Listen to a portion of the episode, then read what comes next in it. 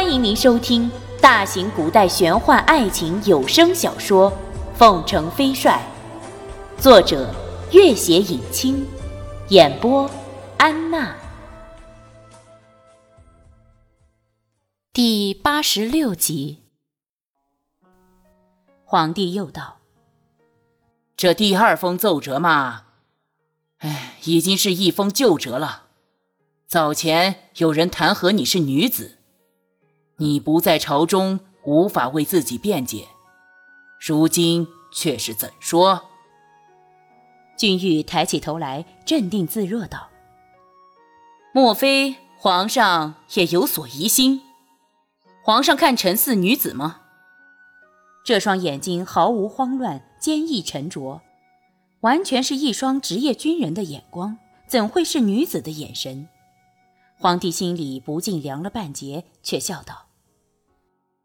哈哈哈！哈，朕还寻思，若君元帅果真为金国，不但无过，而是大大有功，更是一段千古佳话。哈哈哈！哈哈！一文臣出班来，军中哪有女子做统帅的？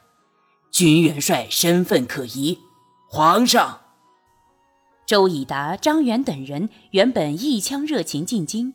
没想到封赏尚未提及，他们的主帅先已有了几宗大罪，其中最怪异莫名的是，居然有人质疑他们敬为天人的主帅是女扮男装。二人哪里忍耐得住，也顾不得其他，立刻从列尾站出，大声为君玉辩护。林宝山等人久经官场，对于前面一封奏折罗织的罪名，倒习以为常。可是，对于后一封奏折的内容却深感骇异，不禁抬头看了君玉好几眼。而那些早已怀疑君玉是女子的官员，也不禁各自交换眼色。御前带刀侍卫汪军见了君玉，十分开心，却苦无机会招呼。现见他又被弹劾，旧事重提，正想出列，皇帝摆了摆手，心道：若君玉真是女子。那监军奏折上的几项弹劾，自然是不用再提。可是君玉却坚不肯认，西北军主力将领又全体为他辩白，相持之下，实在难以做出判断。一名朱丞相的嫡系大臣正欲出班在议，朱瑜已经先行出班道：“皇上，军元帅作风不正，私带女子进入军中，长此以往。”边疆帅臣竞相效仿，又怎能保证战斗力？若还对他加以封赏，怎能服众？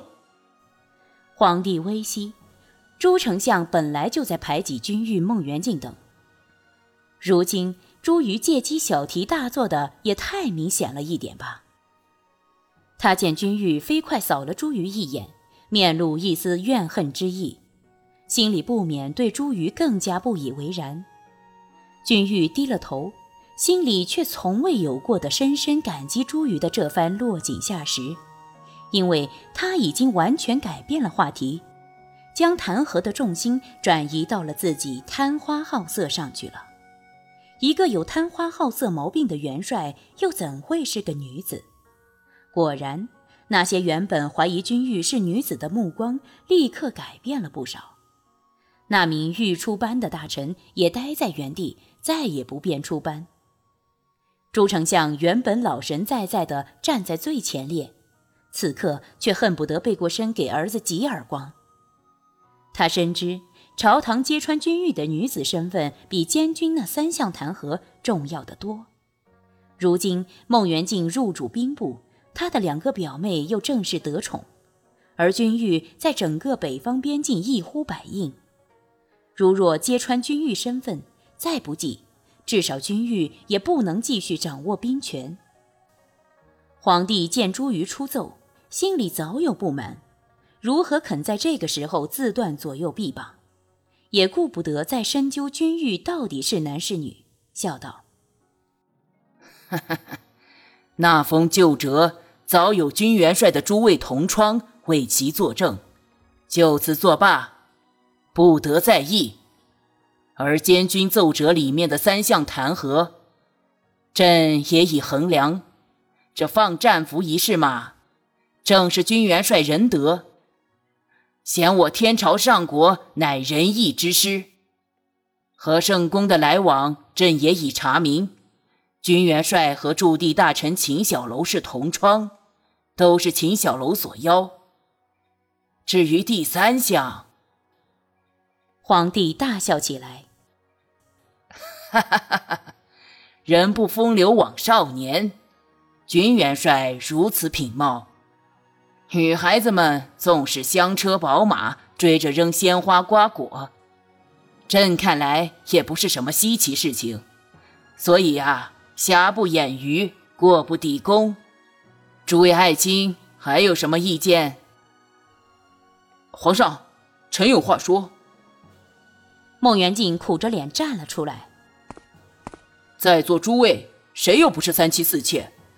男子逢场作戏也是平常之事，而且在西北那种苦寒地。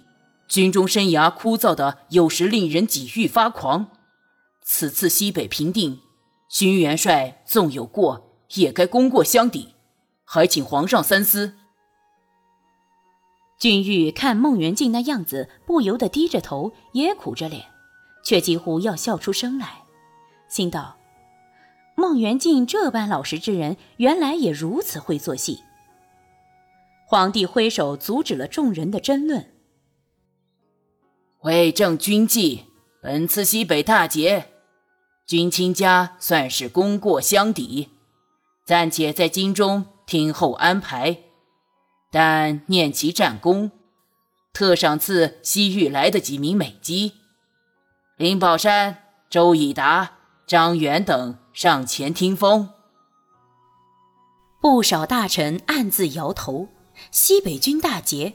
主帅居然只得几名美姬作为封赏，而抵消他功劳的，居然是贪花好色这个十分轻微的，甚至在他们看来根本算不上罪过的罪过。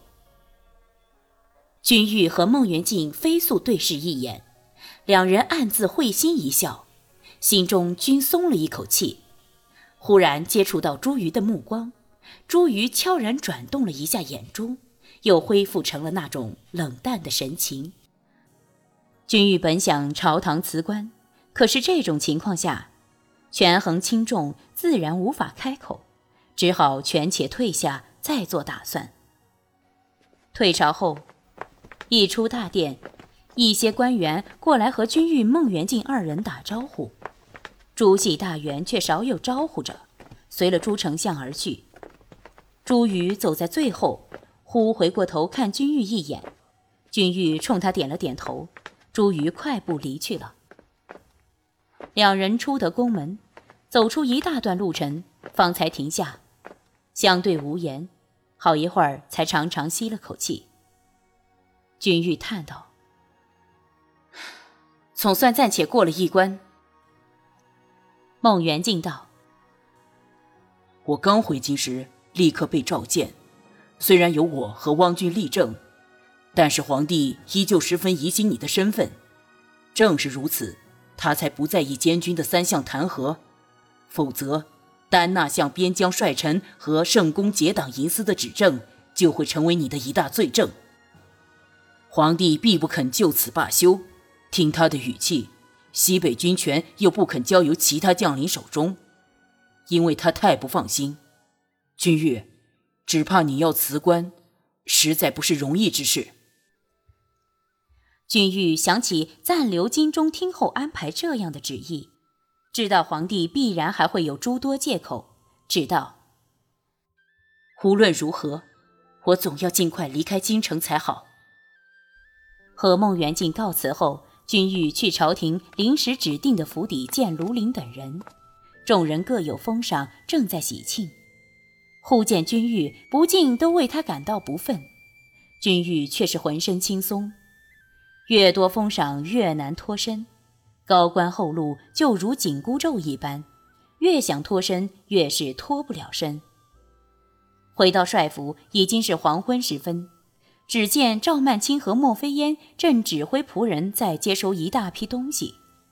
君玉一看，好家伙，一箱一箱的黄金珠玉锦缎绫罗摆满走廊，而赵曼青正端着一大壶珍珠，似乎眼珠子都快掉下来了。在他身后，八名环肥燕瘦的美女袅娜分立两旁，其中还有两名深目高鼻的异族美女。